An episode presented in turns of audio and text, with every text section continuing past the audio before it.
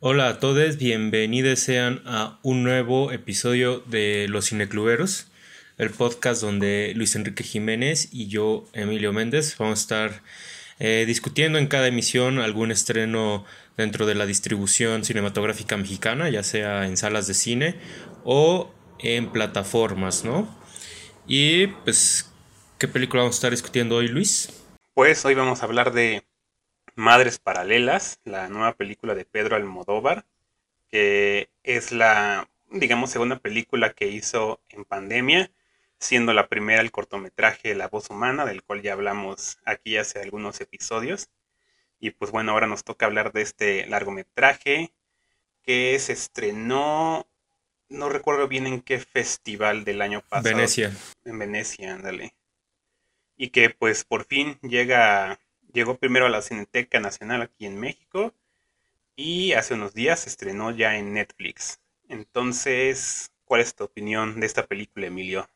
Pues ahora sí que, no más complementando también que justamente decía yo al inicio, ¿no? Plataformas y salas de cine, y justamente esto es un poquito de ambas, en el caso de los estrenos de Netflix, ¿no?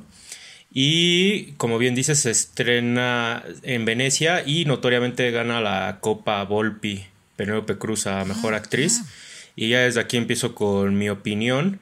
Eh, un premio muy merecido. Igual sus recientes nominaciones al Oscar, actuación para Penélope Cruz, música para Alex de la Iglesia, película extranjera. Y es una película que yo ya he tenido chance de ver dos veces eh, y, y siendo la segunda vez mejoró mucho mi opinión. La primera vez pensé que era una película como muy ligera y, eso para nada lo veo malo. Dije, ah, pues está entretenida, es una historia muy directa, mm, está bien hecha. Ahora sí que es como, digamos, un mínimo estándar de Almodóvar, ¿no? Sin embargo, la segunda vez que la veo, veo una película muy conceptual, muy bien estructurada, eh, muy bien técnicamente. No diría que es una obra maestra, pero sí diría que es una muy buena película y sí se podría hablar de muchas de las virtudes de Pedro Almodóvar. Y creo que toca temas que digo ha tocado a lo largo de su filmografía pero que ahorita en tiempos que hay mucha corrección política y mucho este tema del progresismo creo que Almodóvar fue de los primeros en hacerlo. Bueno no, no de los primeros pero digamos que los cineastas modernos eh, ahorita voy a hablar más de eso, pero yo creo que los cineastas modernos fueron los que pusieron en, el, en la mesa temas como lo que fue el, el feminismo, el empoderamiento de la mujer, la reivindicación de, de, los personajes como no tan heroicos que había planteado el cine comercial durante años. Y en esta película creo que es, quedan plasmados esos temas y de una manera muy, eh, ¿cómo decirlo?, muy orgánica, muy auténtica. Entonces de verdad que es una película que la segunda vez que la he visto, la he disfrutado y la he apreciado bastante más. No sé tú opinas de todo esto, Luis. Pues yo solo la alcancé a ver una vez y afortunadamente fue en cine. Y a mí me, me gustó muchísimo la película desde momento. O sea, creo que en un inicio me estaba costando como entender de qué, de qué se trataba realmente o qué nos estaba tratando de decir Almodóvar. Como que empieza con esta cuestión de encontrar los restos de la familia del personaje de Penélope Cruz y de repente eso como que se abandona por unos por una buena media hora o algo y, y empieza esta trama de, de pues lo que te dice el título, ¿no? Las madres paralelas. Eh, y como, como que me perdí un poquito en eso y ya cuando empezó a desarrollarse la trama empecé a notar como estas dos subtramas que son pues radicalmente diferentes se empiezan a juntar a pues a una misma idea y, me gustó mucho cómo habla de esta memoria histórica y la memoria familiar que que creo que la la ponen de una forma muy dolorosa y porque con esta cuestión del franquismo, que es algo que en las películas que he visto de Almodóvar no se, no se menciona como tal, nunca, nunca está presente realmente. O sea, hay muchos que dicen que esta es la película más política de Pedro Almodóvar. Yo digo como, mm, todas sus películas son súper políticas. Creo que esta es más bien la única que ha reconocido ese pasado de España de antes de los ochentas. Y, pero esa es como la única diferencia que tiene. Entonces, a mí lo que me gustó mucho de, esta película es eso, esa, esa lucha por mantener la, la memoria de la familia, lo que vale de la familia, lo que le transmites a tu familia. Creo que es bastante poderoso y sí me gustaría entrar más a detalle con eso al rato, pero creo que es una película muy de Almodóvar, pero a la vez tiene cosas que se salen de su pues de su estilo, digamos. Pues creo que a mí todo esto que acabas de decir me sirve para ir a una de las controversias muy marcadas que ha tenido la película y esto desde Venecia, este tema de lo político, política que es esta película. Em, fíjate que no sé qué tanto su cine ha sido político, más allá del hecho de, esto que yo mencionaba, ¿no? La reivindicación de la mujer, del feminismo, de la homosexualidad, de la diversidad sexual, ¿no? Digamos que eso es político más por el tema de la censura que existió en España el siglo pasado, ¿no? Eh, sin embargo, yo, bueno, al menos de las películas que yo he visto de Almodóvar, que tampoco voy a decir que son tantas, yo creo que sí me falta más de la mitad de su filmografía de ver, ¿no? Pero al menos de las que yo he visto, sí es más marcado el tema de lo personal, del drama, etcétera. Y aquí sí nos pone, porque fíjate, eh, Dolor y Gloria, que, que, yo empecé diciendo, eh, Martes Paralelas no me parece una obra maestra, y me dirán, pues no es que lo tenga que ser. Pues no, pero es que eh, Dolor y Gloria sí es una obra maestra, y entonces, pues cuando haces una obra maestra es se, se, resiente un poco, ¿no? A lo mejor por eso eso dañó un poco a la película en mi primera vez que la vi y para algunos críticos, que reafirmo, la segunda vez que la vi me he reivindicado bastante con ella. Eh, este tema de lo político aquí está muy planteado y en Dolor y Gloria no lo hizo, por ejemplo, no, no, el tema del franquismo se dice creo que en la escena, ¿no? Tu padre se fue a la guerra y ya no, de ahí fuera es todo el círculo personal del, director, ¿no? Del protagonista de Dolor y Gloria. Y en esa película sí se toca mucho este tema de los muertos. Y de hecho, fíjate, ahorita que tú mencionas esto de que se toca en un inicio lo de los restos y después se deja, justamente yo tuve ese problema la primera vez, como, bueno, no el problema, pero sí tuve esa, sí noté eso, como que dije, mmm, como que sí está muy dividida la película, ¿no? Y justamente dentro de las críticas que más han atacado es, es que al final se vuelve política. Sin embargo, la segunda vez que la vi, y esto me pasa con otras películas, que la verdad a veces no aprecio en un inicio y después sí las vuelvo a apreciar, es que ya que sabes de qué va la película y la vuelves a ver, sí te sirve por estar atención en las primeras escenas y ver, ah, ok, ok, ok. No, a lo mejor no está tan directo el tema, pero sí está planteado, ¿no? La película inicia, por ejemplo, con, con Penélope Cruz siendo directamente, eh, bueno, este, su oficio de fotógrafa. Vemos que ella es una mujer como importante en su industria, es una mujer que se vale por sí misma, etcétera, etcétera, etcétera. Y de repente te meten de lleno este tema de la fotografía, eh, la secuencia de créditos con mucho eh, diseño gráfico muy, muy chida. Eh, de repente te ponen estos fotogramas, ¿no? Y dices, ¿qué, tiene las madres paralelas con la fotografía, ¿no? Pero es muy interesante porque ya desde esta secuencia de créditos se nos está planteando el tema de la memoria. Y algo que es muy interesante es que en la subtrama de. Bueno, no en la subtrama, más bien en la trama principal de las Madres Paralelas, que es Janice, interpretada por Penelope Cruz, y Ana, eh, interpretada por Milena Smith, eh, son dos generaciones distintas de mujeres. Y ya desde ahí Almodóvar nos está planteando ese choque que va a haber como de edades. Y el tema de la memoria, por ejemplo, el personaje de Arturo, que es el antropólogo que es la pareja de Penelope Cruz, y el que después se menciona pues es el padre ausente de... Que bueno, no voy a ahondar mucho en por qué es un padre ausente, pero digamos que es un padre ausente en un inicio. Él es un antropólogo, ¿no? Pero Cruz es una fotógrafa. O sea, ya desde aquí se nos están planteando cosas como de la memoria, aquello que recordamos, aquello que es el tiempo. Y mm, entonces la segunda vez que vi la película siento que en realidad este tema político sobre los restos familiares sí, no es el, sí se maneja como una trama B y es una trama B que está medio emparedado. Es el inicio y después es el final. Es, de hecho, hasta se siente medio como un epílogo. Em, pero digamos que sí hay una, por lo menos una línea conceptual a lo largo de la película que sí te maneja el tema de la memoria, ya sea por el oficio de los personajes o ya sea por este choque generacional que hay entre Milena, bueno, entre Ana y entre Janice, ¿no? O sea, por ejemplo, em, digamos que la generación de Ana está representada un poco por dos personajes, que es el, que ya estoy diciendo yo, el de Ana, y el de una chica sueca que está viviendo en la casa de Penelope Cruz, ¿no? Eh, que es como su. la que cuida al bebé. Y, se y, allí como que Almodóvar hace comentarios, me parece como muy puntuales sobre nuestra generación, mi generación, la millennial. Que es que no siguen instrucciones, que hacen lo que quieren.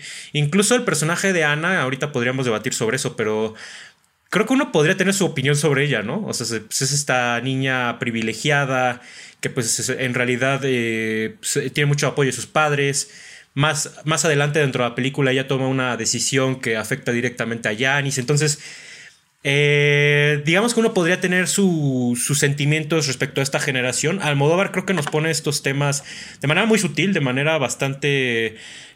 ¿cómo, ¿Cuál será la palabra? Mm, justificada, no, no, es la palabra que busco, pero digamos que sí, lo hace de una manera eh, muy interesante a mi parecer sus comentarios generacionales.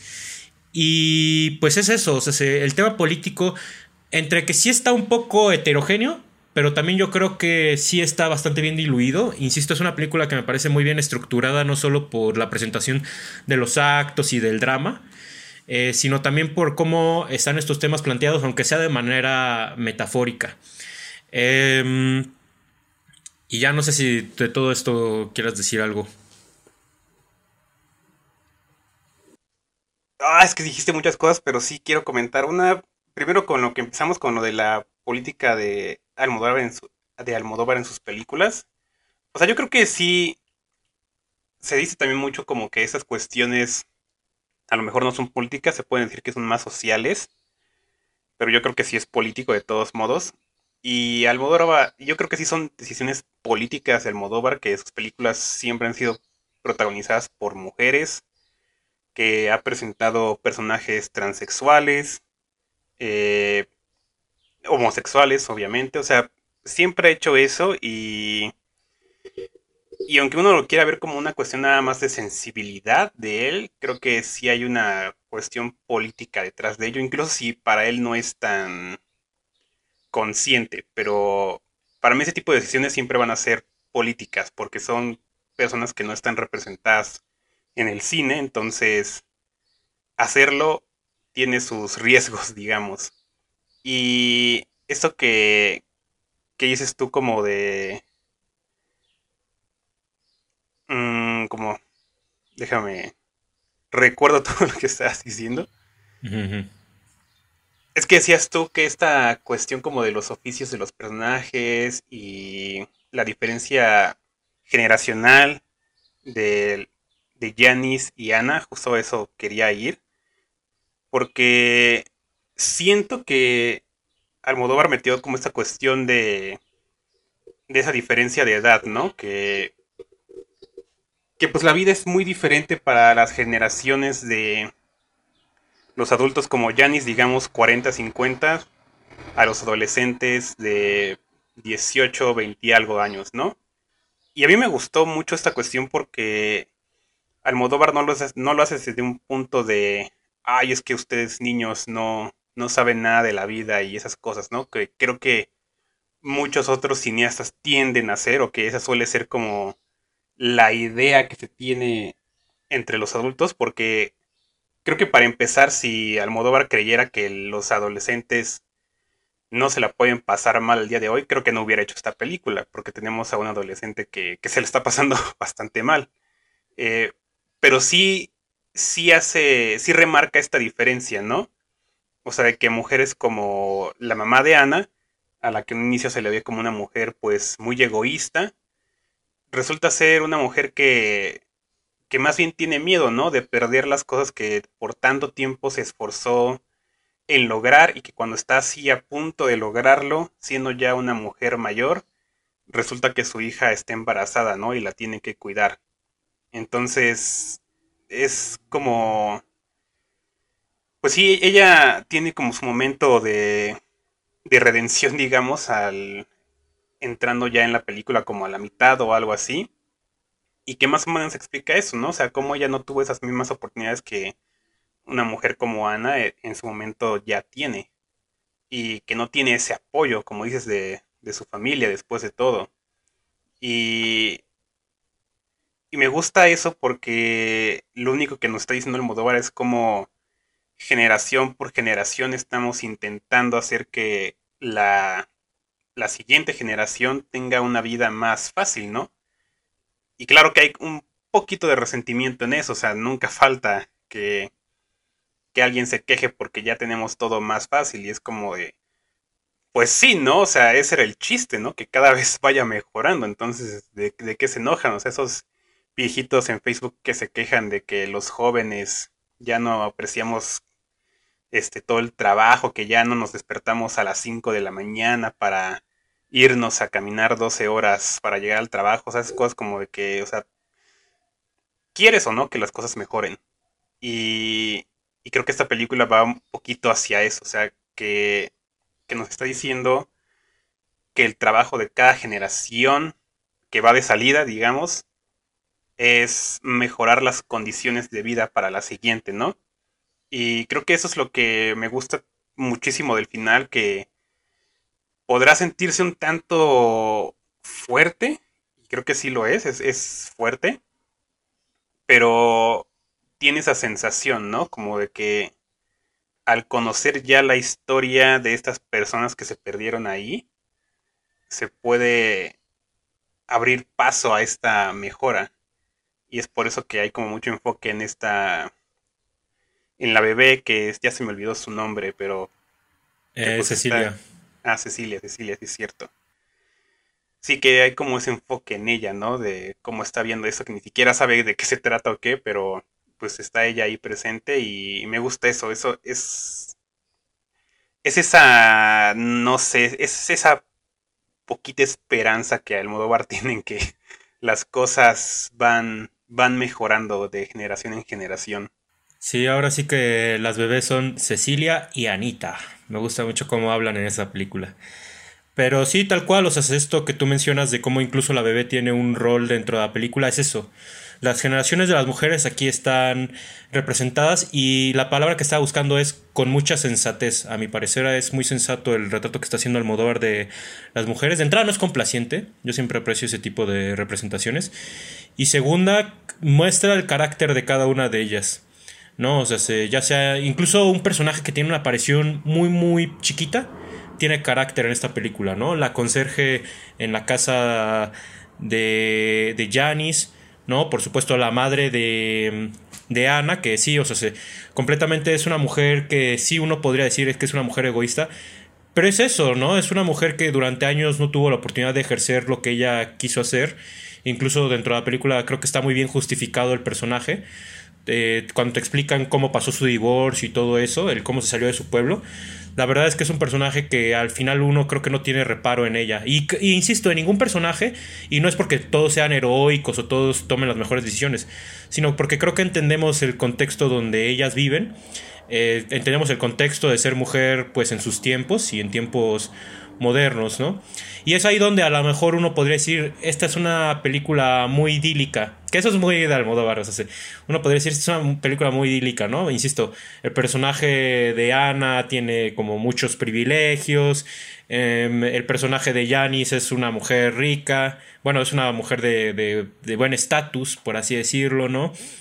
La verdad, no, no hay un antagonista en esta película, así como no había un antagonista en Dolor y Gloria. O sea, sí, y, es que creo que ah, el, el, chiste del cine de Almodóvar es que él nunca complica las cosas per se, como de que ponga a los personajes en situaciones de vida o muerte. Siempre son estos dilemas personales o estos choques entre personajes, ¿no?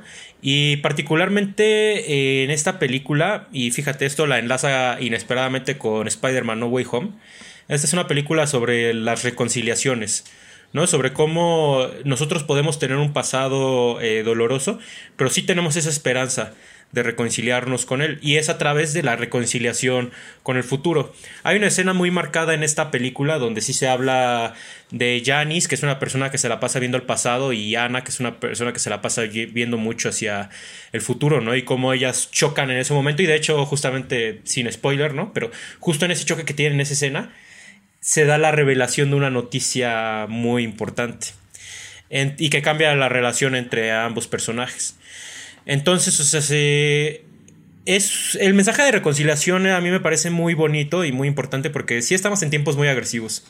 Creo yo sí estamos en tiempos de tú, tienes la tú no tienes la razón, yo la tengo, tú estás mal, yo estoy bien. Eh, ustedes nos dejaron este mundo, nosotros lo tenemos que arreglar. Ustedes los millennials son una generación, eh, que eso fíjate, yo creo que es cierto, ¿no? Pero se dice, y, se ve en esta película, fíjate.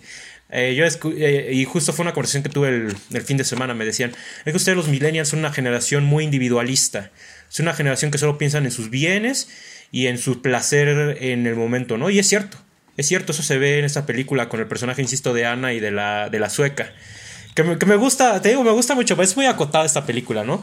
A la sueca nunca la vemos en sí hacer nada malo, pero el modo como Yanni se pone siempre a la ofensiva con ella, creo que es justificado y, que, creo que habla como del carácter de, de Janis, ¿no? También, por ejemplo, esta escena donde Ana no conoce quién es Janis Joplin. creo que no, es, no nos están llamando ignorantes a, la generación Millennial, solo es un cambio generacional, cada quien tiene sus propias referencias, tiene sus propios estilos, tiene su propia cultura per se. Y el comentario de Almodóvar de cómo plantea esa, ese cambio de generación no es con resentimiento ni es con osadía, es simplemente es, esa anotación. Y es ahí cuando yo digo, esta es una película muy conceptual, porque no nos van a poner en la mesa todo el tiempo como de, ah, sí, la guerra civil, ah, sí, el cambio generacional, ¿no? Es algo que se va desarrollando, digamos que a lo largo de las escenas con los... con cómo están acotados los personajes, con, con cómo son ellos, qué es, los que, qué es lo que les gusta, cómo se arreglan, eh, cómo, cómo resuelven sus conflictos entre ellos. Es así donde Almodóvar, digamos, nos está haciendo estas, eh, estos comentarios a lo largo de la película sobre sus personajes y sobre el contexto de España, pero que creo que son comentarios tan, tan pertinentes que yo sí veo mucho de México, ¿no? Digo, insisto, está esta cuestión que no queda sobre eh, la guerra civil o sobre que son estilos de vida muy idealizados, pero vamos, o sea, se... creo que cuando eres muy consciente de los temas que estás tocando, eh, se puede hacer esta distinción muy buena entre lo que es ficticio, entre lo que es real, entre lo que es idealizado, entre lo que es más problemático, etcétera, etcétera, etcétera. Y en esta película me parece que está muy bien separado, ¿no? Yo creo que este guion no está hecho para dar una masterclass de conflicto, pero sí, es, sí se puede usar muy bien como para decir cómo mantener el interés del espectador, ¿no? Las, las revelaciones de esta película son muy sorpresivas, incluso aunque muchas son repeticiones hasta de una novela, ¿no? Vamos, las situaciones melodramáticas no son para nada novedosas, pero creo que están muy bien trabajadas, ¿no? En, en la sala donde yo la vi hay dos escenas muy notorias donde todos dijimos, y que sí es como muy, muy interesante ahí la revelación que hace Almodóvar. Que fíjate que hablando de esto del conflicto, creo que sí encuentra formas de darle conflicto a la película, incluso con esto de que no hay antagonista, pero sí creo que una de estas revelaciones le, le pone conflicto al, no tanto a la historia, creo que más que nada al personaje, eh, no sé si lo puedo mencionar o no. No sé si es muy pronto para hablar de spoilers. Pero. Mm, pues nada, creo que lo voy a. Sí, creo que, creo que puedo darle vuelta sin decirlo. Creo que hay, eh, hay una cuestión con el personaje de Janis que sí te hace pensar mucho, ¿no? Como que. Como que me, me frustraba a mí, como de, ¿qué, qué estás haciendo? O sea, que, ¿Por qué no puedes decir la verdad y ya? Y deja que pase y pase el tiempo y toma decisiones que hacen que su que decir la verdad sea más y más difícil, ¿no? Y esa y eso para mí fue una forma muy sutil, muy natural de crear un conflicto en una película que realmente no lo necesita como tal y que sí, sí raya en esto del melodrama, pero creo que eso es Almodóvar, ¿no? También, eh, que es... Ese creo que a lo que voy es que mm, sus películas son mucho del personaje, son demasiado sobre las emociones internas y las externas de los personajes, lo que les está pasando, lo que piensan, lo que sienten. Y, y por eso creo que nunca importa o nunca se hace tan notorio la falta de conflicto. O sea, por ejemplo, para mí Dolor y Gloria, eh, yo he visto críticas de que le falta conflicto y digo, pero sí hay conflicto, el conflicto es el personaje en sí. Y lo mismo creo que pasa con, con Madres Paralelas. Creo que el conflicto es, es Janice en sí. Y el conflicto también está en, en Nana, en ella misma. O sea, el, conflicto son los personajes. Los personajes técnicamente se tienen que resolver a ellos mismos para que la trama avance.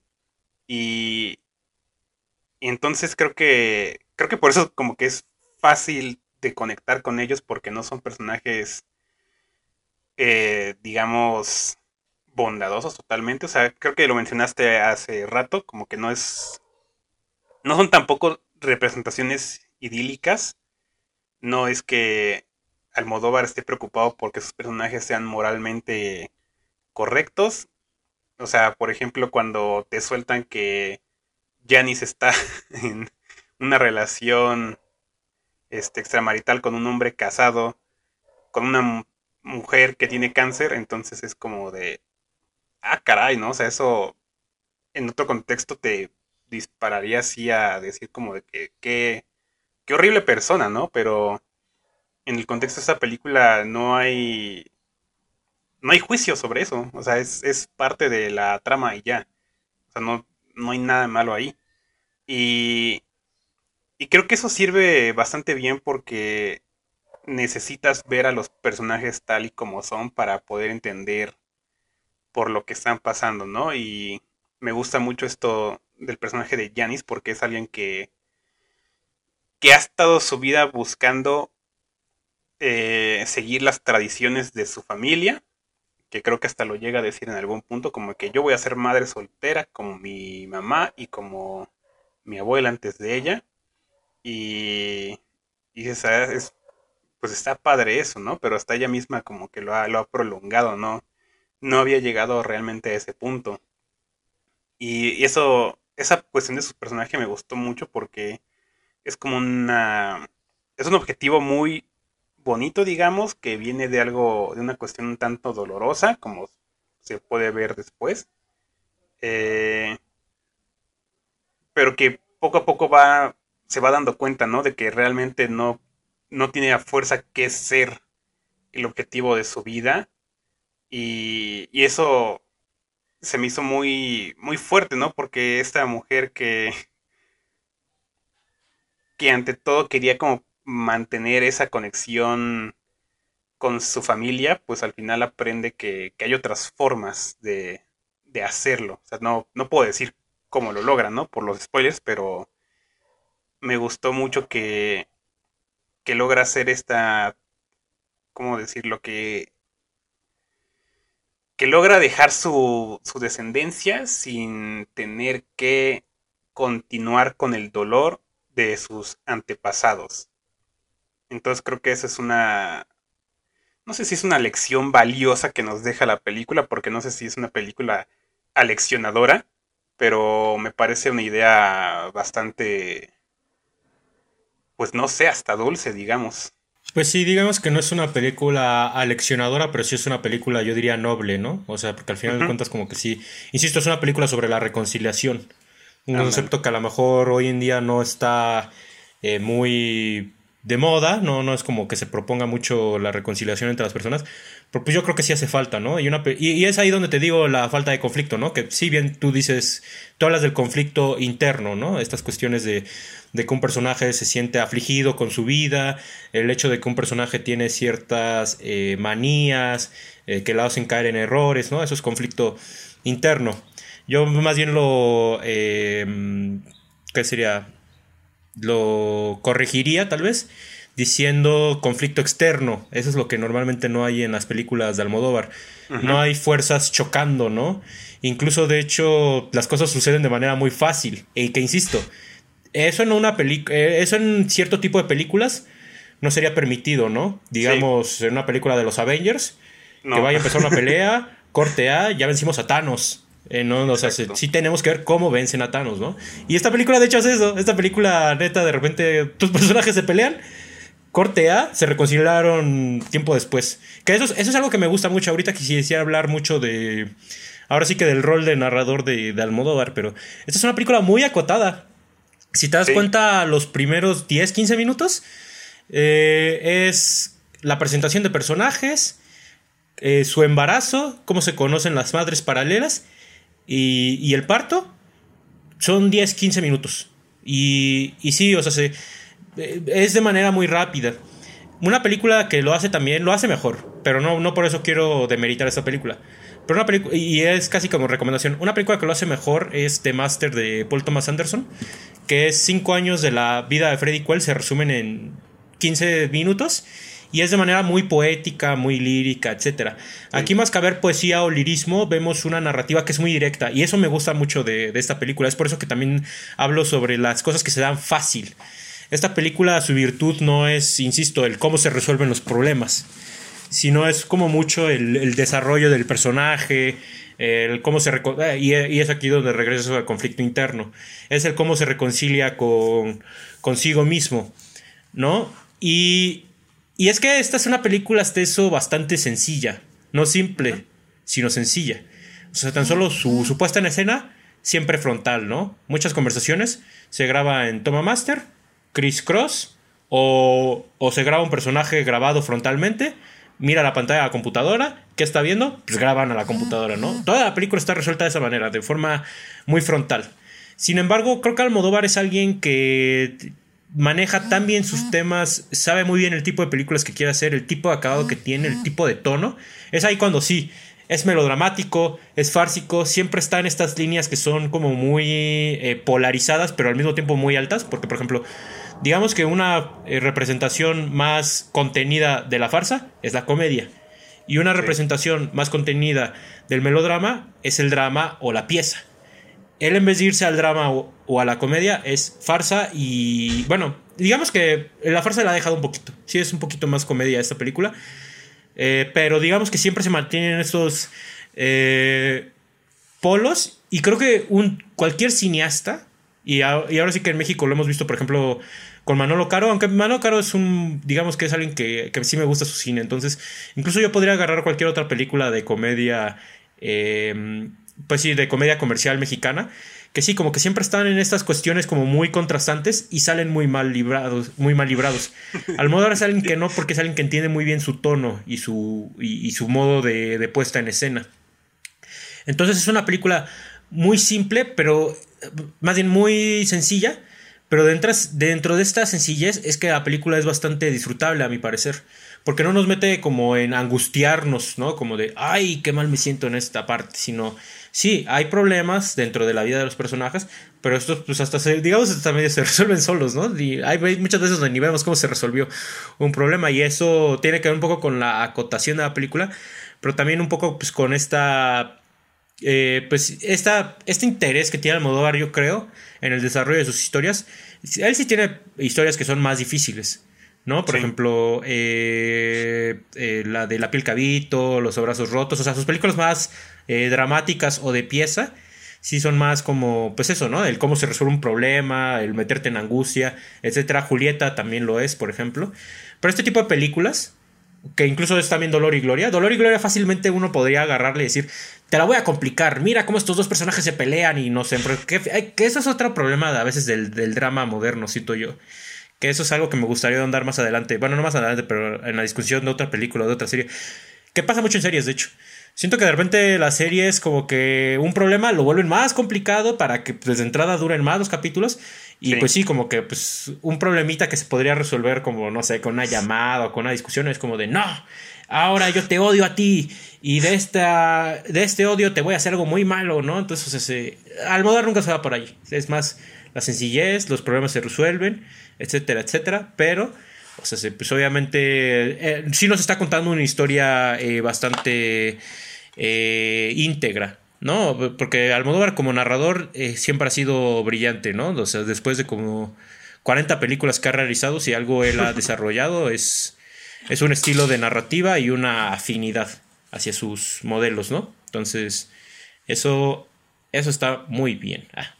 Pues sí, creo que ya llega un punto en el que puedes ver cualquier cuadro de una película de Almodóvar y sabes que es Almodóvar por alguna razón, ¿no?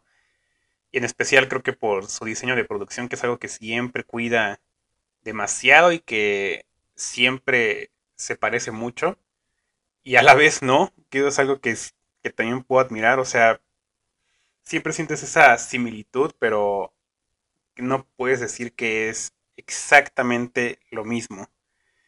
Y, y pues a ver por dónde me voy de todo esto que estás mencionando ahorita. Creo que creo que esta parte que dices como de la del melodrama y la farsa, o sea, creo que lo que es claro de Almodóvar es que le gusta exagerar, ¿no? Le gusta esa esa explosión de emociones, le gusta que todo se vea claro y que no sé, pero que tampoco eso significa que que no puedas tú deducir las cosas, ¿no? O sea, sigue siendo algo muy visual, pero sí, pero es algo muy evidente. Las emociones de los personajes son evidentes, aunque no.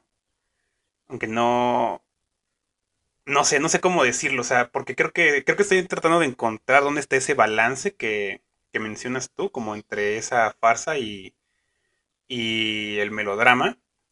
Porque sí, creo que fácilmente en manos de. de otra. de otro director. O sea, guiones como este podrían caer fácilmente en algo pues manipulador, ¿no?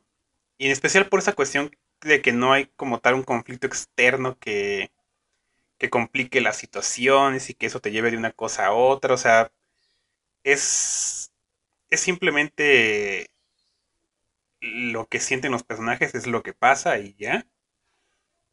Y creo que justo ahí es por donde muchos irían a que si se trata de los personajes, entonces hay que hacer que los personajes expresen todos sus pesares con con las actuaciones más fuertes, más exageradas y creo que también mucho de eso viene hasta de la misma Penélope Cruz. O sea, creo que ella después de ya haber trabajado tanto con Almodóvar tiene muy claro qué es lo que lo que necesita. Y yo, yo después de ver esa película, o sea, lo primero que pensé fue, ¿Qué, ha hecho Hollywood con Penélope Cruz los últimos veintitantos años? O sea, tiene, una tremenda actriz y... ¿Qué ha hecho? Las nominaciones al Oscar que tiene creo que son justamente por películas de Almodóvar. Y, y entonces yo, me pregunto, ¿no? O sea, de verdad, de verdad, ¿qué, qué ha hecho Penélope Cruz en el cine americano que, te haga pensar que es una gran actriz.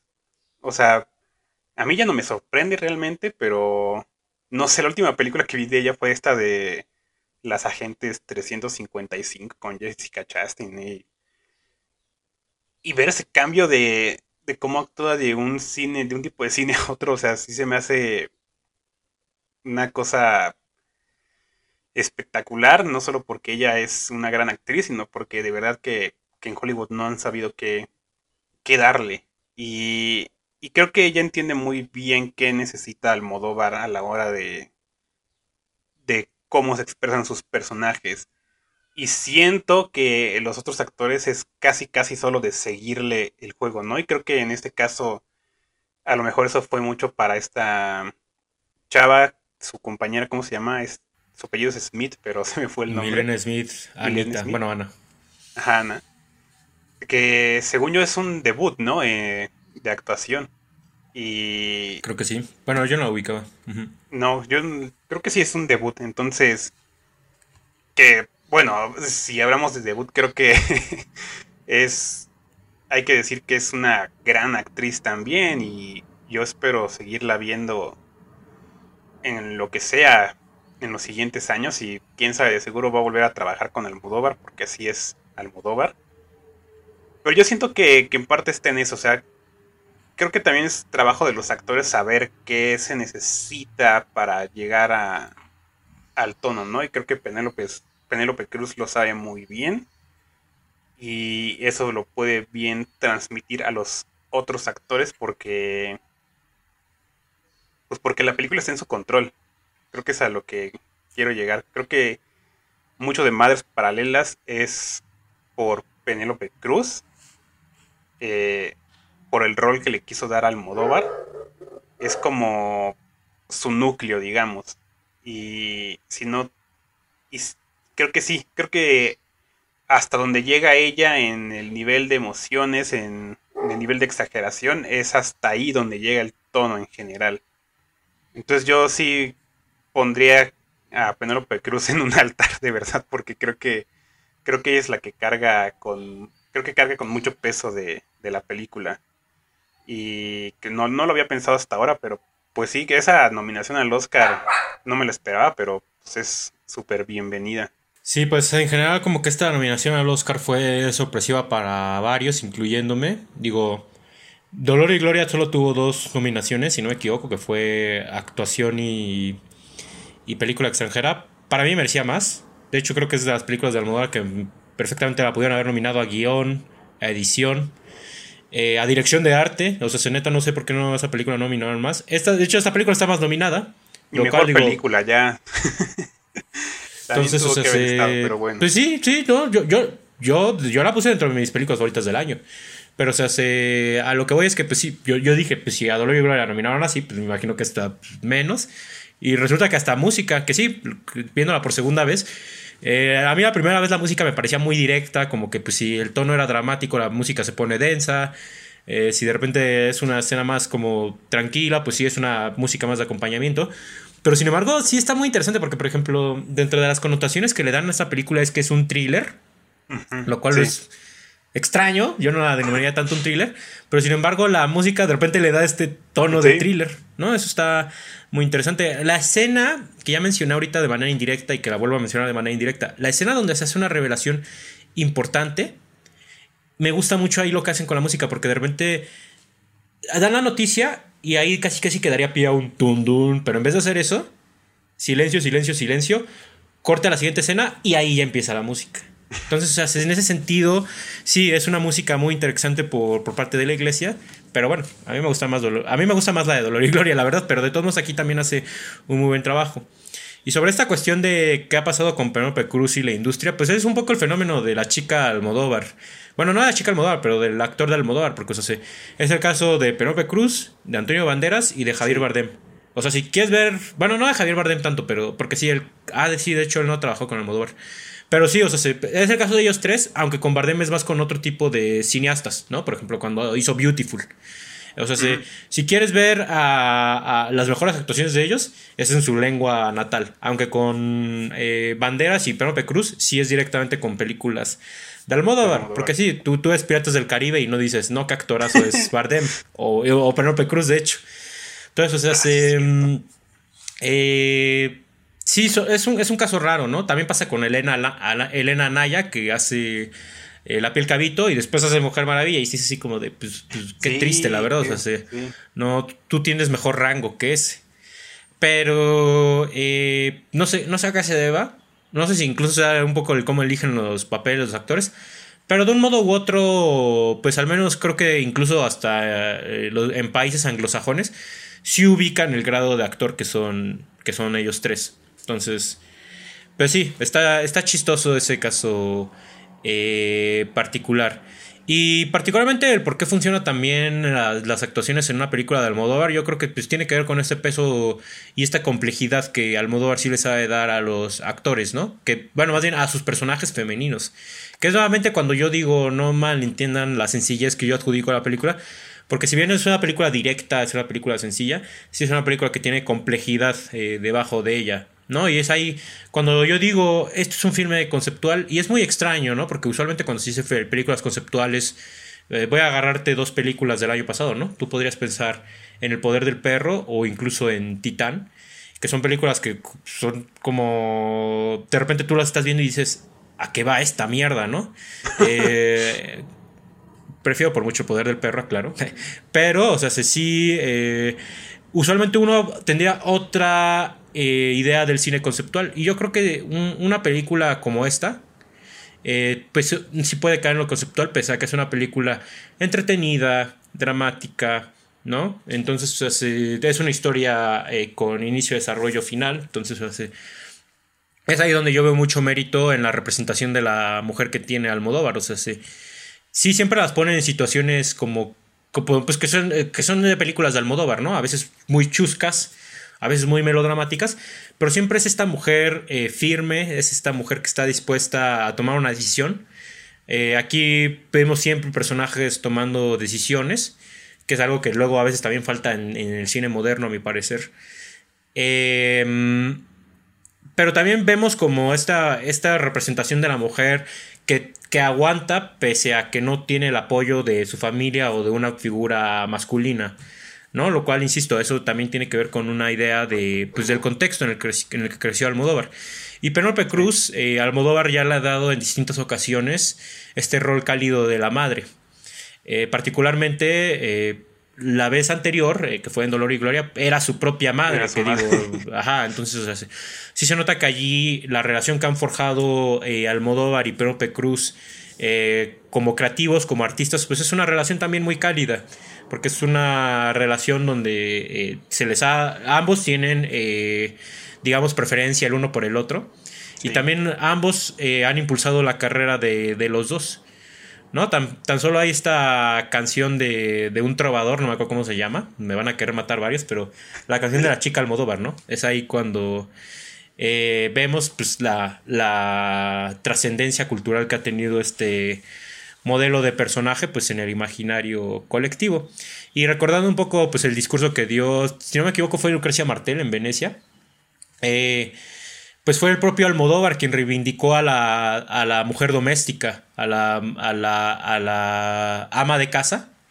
Es eh, Almodóvar quien la puso como protagonista dentro de sus películas y eso en su momento pues fue muy importante porque pues insisto, eh, si agarramos la historia del cine, pues usualmente los protagonistas son hombres, son personajes heroicos, son personajes que se van a la aventura, que hacen cosas trascendentales, y los personajes de Almodóvar son, inicia, y cuando inició su carrera, pues eran las amas de casa. ¿no? Y, es esa reivindicación que ha habido hacia la mujer por parte de, de Almodóvar, y que insisto, es muy de los cineastas modernos. Por lo menos, eh, si bien no siempre ser feministas, sí por lo menos esta este cuestionamiento hacia los roles de género.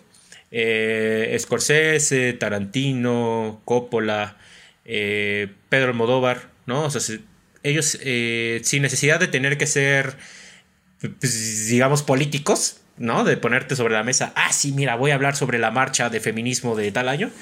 Sí, tú puedes ver esa reivindicación hacia la sexualidad y hacia los roles de género dentro de nuestra sociedad. Entonces, eso, es, eso, eso para mí es muy importante a la hora de hablar de estos autores modernos. Pues sí, creo que siempre se me hace muy interesante esta cuestión de que Almodóvar pues le dio este este rol de su madre, su ideal de madre a Penélope Cruz, porque sí habla justamente como dices, una relación pues muy cálida entre ellos y que y que resulta bastante bien, ¿no? O sea, eso, es la, mejor parte de esto, ¿no? Que, incluso siendo el mismo ideal de mujer, de, de madre, o sea, cada actuación de Penélope Cruz es muy, muy diferente. Y, y sí, ese es el caso, ¿no? O sea, yo en inicio sí pensé que, que a lo mejor Janice iba a ser un poco igual que la, que la mamá en Dolor y Gloria, pero creo que fácilmente eso se, se puede, se, se pierde. Son personajes muy, muy diferentes. Pero que sí comparten esta resistencia. Creo que sí lo dijiste también así. Esa resistencia de querer lo mejor para, para sus hijos, ¿no? Y que de hecho, o sea, hasta pensándolo, creo que hay un buen diálogo entre ambas películas. Porque justamente la mamá de Pedro Almodóvar se podría decir que es más o menos de la generación de la madre de Janis. Entonces hay ahí como, como esta esa cuestión generacional. Creo que si ves una película tras otra, la, hasta se va a hacer más fuerte. Porque creo que justamente ambas películas hablan mucho de esto, ¿no? Como de darle lo mejor a, a sus hijos. Y, de, y en Dolor y Gloria es un, es un tanto más cruel. Porque hay cuestiones de, de la vida de, de este personaje de Antonio Banderas, que, que fácilmente una madre actual hubiera dicho como de que, ah, sí, voy a apoyar a mi hijo en sus cuestiones eh, artísticas y todo esto, ¿no? Pero que una mujer de, de esos tiempos, pues, pues no, no le habría pasado por la cabeza porque su, su, su objetivo está más en que su hijo consiga algo, algo que le, que le dé estabilidad económica. Entonces, creo que si uno ve Dolor y Gloria y se pasa a ver Madres Paralelas, creo que hay una transición muy muy clara sobre esta cuestión de las generaciones, ¿no? O sea, cómo, cómo cambia una madre como es la madre de Almodóvar en Dolor y Gloria a esta madre que es Janis o incluso la madre de, de Ana, que también es más o menos de esa generación. O sea, cómo cambia esta cuestión de, de la mujer ideal y de las cosas que quiere.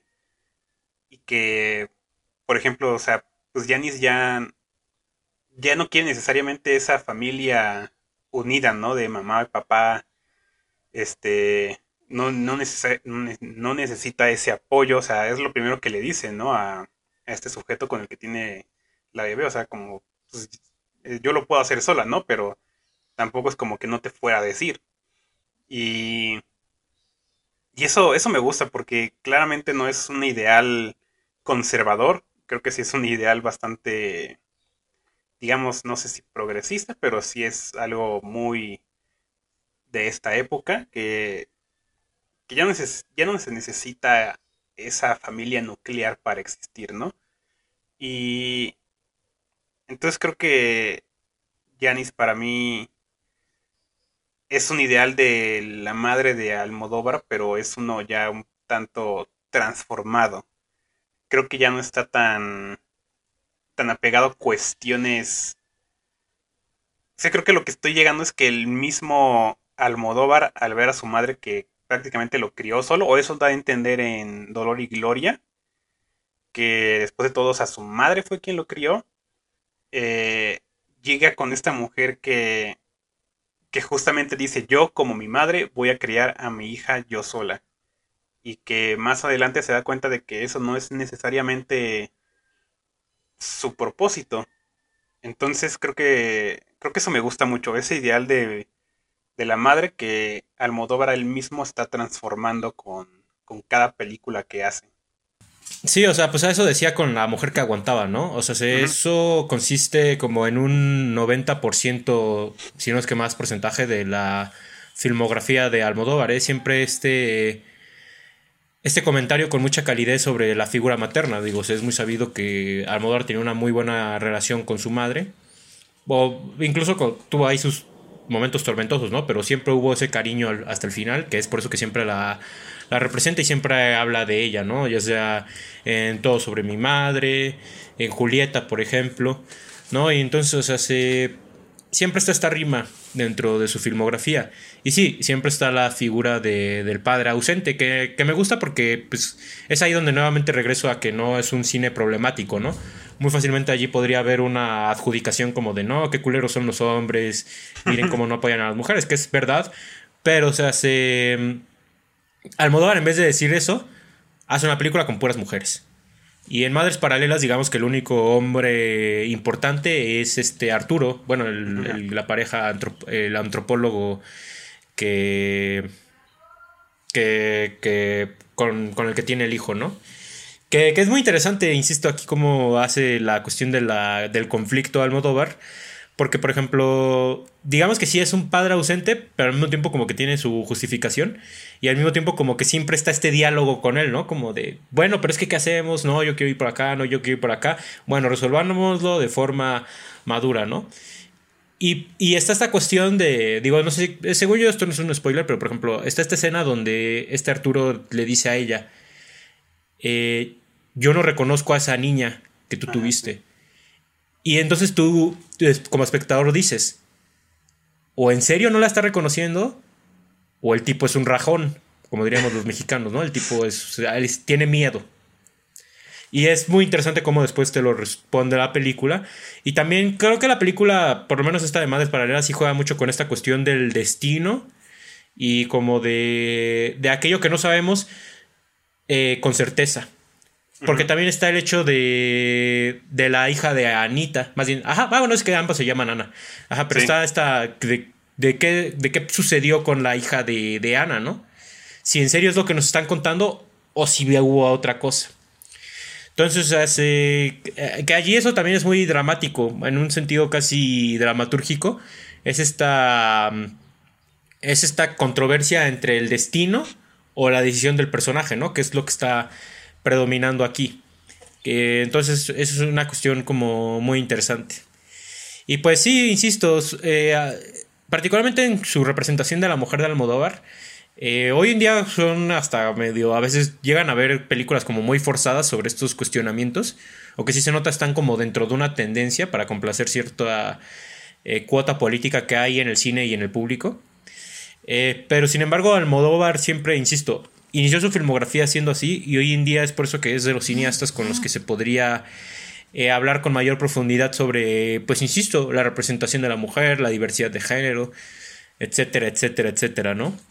Entonces es ahí donde a mí el cine de Almodóvar se me hace como muy interesante, pero no por eso se pierde la parte divertida, no, no por eso se pierde la parte de interesante audiovisualmente, porque insisto, aunque su puesta en escena es muy directa, eh, pues de todos modos tú sí encuentras como muchas cosas muy interesantes que están pasando en cómo mueve eh, Almodóvar a los personajes. La cámara solo hace movimientos complicados en momentos eh, muy interesantes. Uno de ellos, insisto, si no lo han visto, o si la van a volver a ver, fíjense cuando se revela la noticia, eh, la noticia más importante de la película, ahí sí hay movimientos de cámara y el resto de la película es como muy directa, muy plantada la cámara. Entonces está, a mí se me hace muy interesante. Y pues ya acercándonos a la hora, no sé si con esto quieras ya que hagamos las conclusiones. Pues sí, creo que ya. Sí, la verdad es que tenía muchísimo de qué hablar de la película, pero hasta hablándola ya en el momento, empecé a pensar en muchas otras cosas y me di cuenta de muchas cosas. Eh, incluso empecé a hacer esta relación con otras películas, el Modóvar, y, y que, que, no había razonado antes de entrar a la plática, y eso le dio para mí mucho, muchísimo valor. Yo creo que ante todo, Almodóvar es fácilmente de los mejores escritores o guionistas que existen me atrevo a decir hasta en toda la historia del cine fácilmente, porque es alguien que, que sabe muy bien lo que va a hacer y lo hace eh, con sencillez, lo hace muy con bien enfocado, o sea, no sé, creo que creo que él se conoce bastante bien. Y también por eso creo que esta cuestión como de la representación y eso se le da tan fácil porque creo que no es alguien que, como otros escritores, en particular hombres, eh, piensan como de que, ah, voy a escribir una mujer. Creo que Almodóvar es alguien que, si bien sabe que va a escribir una mujer, sabe que va a escribir un ser humano y que ese ser humano se merece la misma eh, tridimensionalidad que cualquier otro personaje hombre en otra película, ¿no? Para mí ese siempre ha sido como el camino más, digamos, fácil a la representación, el dejar de pensar tanto, tanto, tanto en qué, qué categoriza ese personaje e irse a la, a la base, ¿no? Que todos somos humanos. Y creo que también por eso resultan siempre sus películas tan universales. O sea, aunque tú ves estas mujeres en pantalla, o sea, uno que no lo es, fácilmente dice esto pues esto me llega, ¿no? Esto me, duele, esto me... Es, lo siento. Y creo que eso es lo que aplaudo tanto de, del cine de Almodóvar. Y en particular de Madres Paralelas, creo que es una película muy universal, a pesar de todas esas cuestiones que tiene sobre la historia de España, porque no sé, a mí todas estas escenas sobre el sacar cuerpos de fosas y eso, o sea, tú dices, esto fácilmente lo puedes traer a muchas regiones de México, ¿no? al día de hoy. Y, y si es, eso duele, la verdad, eh, porque no es, no es cosa de, de, ficción, es una cuestión muy real. Y pues eso, eso tiene para mí la película, esa universalidad que, que no sé, Almodóvar con su sensibilidad siempre logra.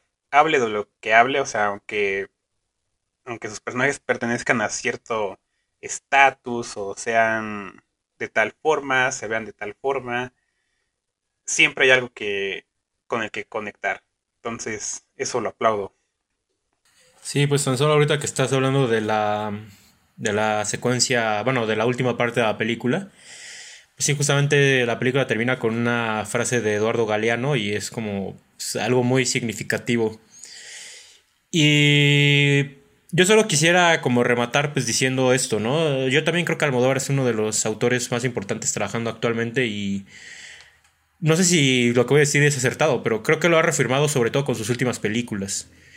Porque ya eh, Almodóvar por un tiempo se le había denominado más o menos una suerte como de, pues sí, como de Woody Allen o Polanski, de, de ah, pues de repente ya hace mucha película y ya es más como para hacer la siguiente, ¿no? Pero particularmente sí ha demostrado tener mucha afinidad por las últimas que ha hecho.